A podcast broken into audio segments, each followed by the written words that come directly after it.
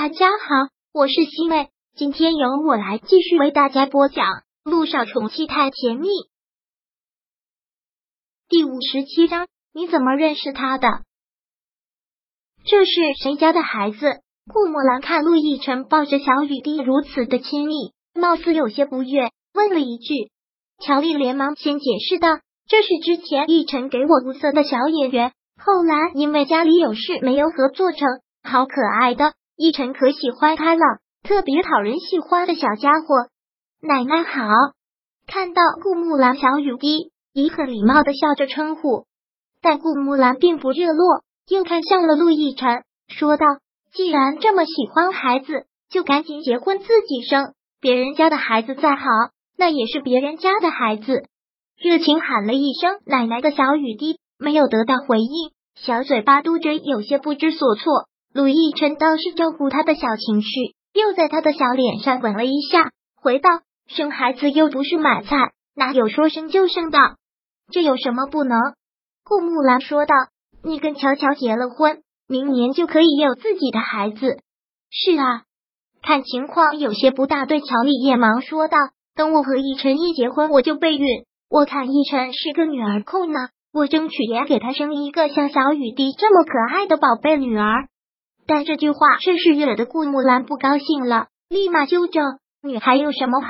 继承家业的都是男孩子，陆家这么大的家业，自然是要男孩来继承。”顾木兰这一句让乔丽也好尴尬，一下子意识到自己说错话了。陆亦辰很无奈道：“妈，这都什么年代了，您还有这么严重的重男轻女思想？不管什么年代，女儿都是要出嫁的。”那都是别人的人，只有儿子才是自己的。在这方面，陆亦辰和顾木兰思想差太多了，真的没办法沟通。直接抱着小雨滴上了台阶，到了亭子里，将他放到了原来的座位上。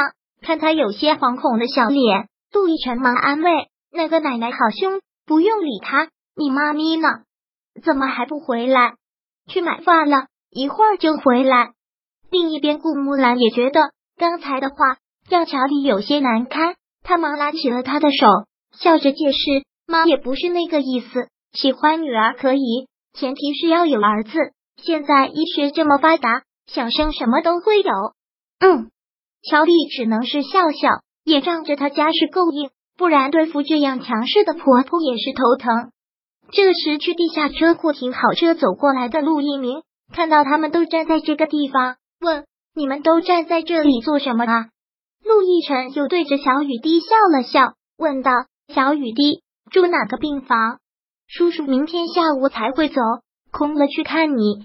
儿科零三号病房十八床。”小雨滴也真的是很喜欢陆亦辰。说完之后，又连忙说道：“帅叔叔，你可一定要来看我。我妈咪要是上班了，我一个人在病房好无聊。”好，一定。陆亦辰跟小雨滴拉了钩。然后同顾木兰他们三人一起走了进来，而一直远远的躲在角落里的萧九却还没有回过神。他害怕，他真的害怕。刚才在顾木兰离小雨滴那么近的时候，他都有一种冲动，想要跑过去抱住小雨滴，生怕那个女魔头会伤害他。萧九又往顾木兰他们走的方向看了看，确定没有人了，他才忙跑过去。小雨滴看着他问：“妈咪。”你去了好久哦，萧九现在无心去管其他，就想赶紧离开这个是非之地，将他的课本收起来，然后抱起了他回病房吃饭了。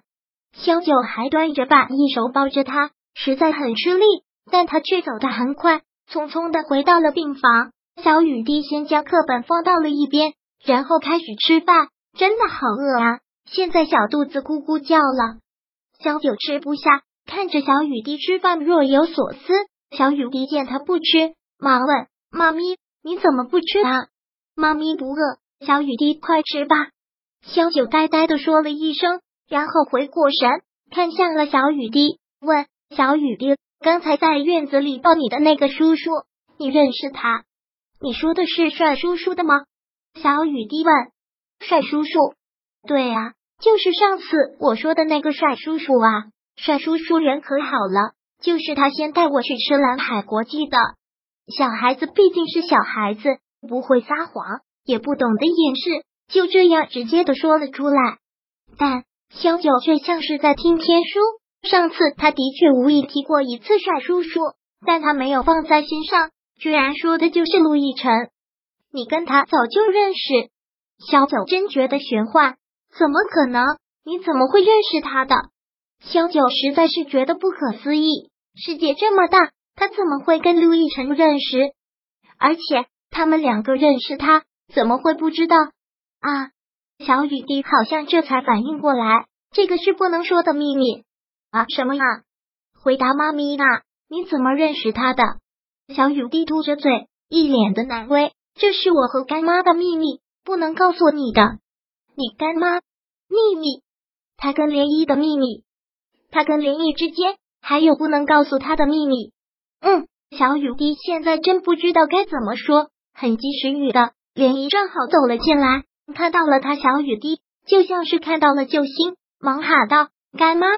莲姨给小雨滴买了不少玩具，还给他们带了饭。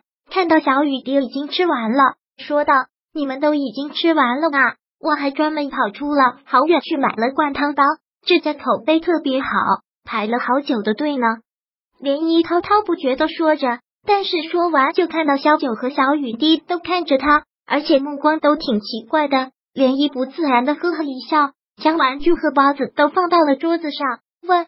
你们这是怎么了？这么看着我做什么？萧九直勾勾的看着他，问：“刚才小雨滴说你跟他之间有秘密，关于陆亦辰的秘密，什么秘密？”